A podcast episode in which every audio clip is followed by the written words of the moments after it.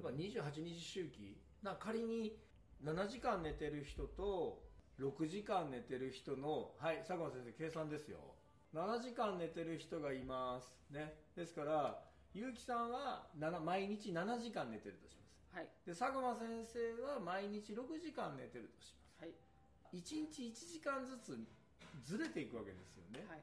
1週間で何時間ずれるんですか？7時間7時間。っていうことは1週間で佐久間先生は結城よりも1日寝てないってことなんだよ。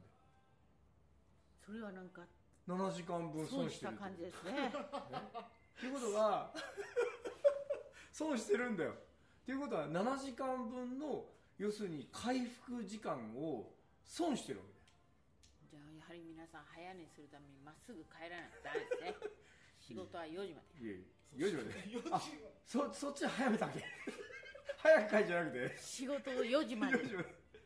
ねそれで佐久間先生は1週間に結城よりも1日少なく寝てるわけでしょ？はい。じゃあこれが1年間は52週間あるんだからということは1年間で結城と佐久間先生の睡眠の差はっていうのは52日間寝てないイコール52日間回復してないんだよ。だからどうなんの？老化するっていうことじゃん。おばあさんになっちゃいますよ。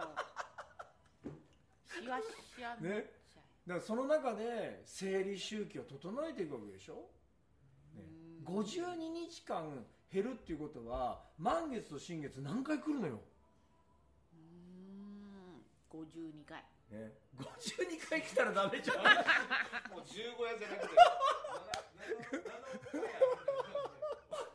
ダメだよそれじゃ。ないですか潔大忙しです。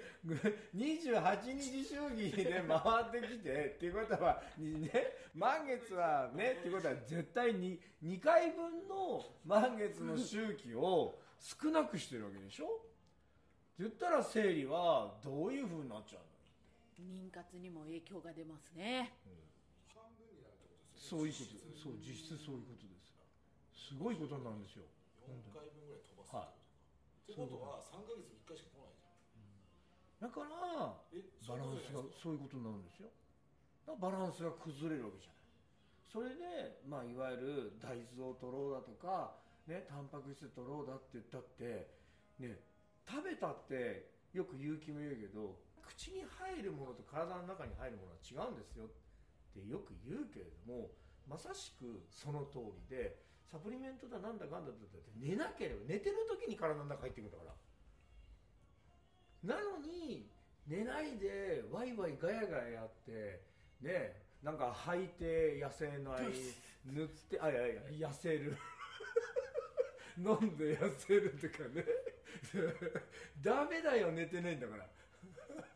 女子そう寝てる時に綺麗になるわけじゃん。なんか今聞いてると本当そう思うようになりました。さっき先生はもう仕事中も寝ちゃって仕るから。事中寝てるのは林ですよ。4時になるとですね皆さん林は寝てますから。だからあの的がずれちゃってるからね。あの林先生は生理の周期が早いんですよ一人。逆に。寝てますからね。3日に1回ぐらい来てますから。ではあ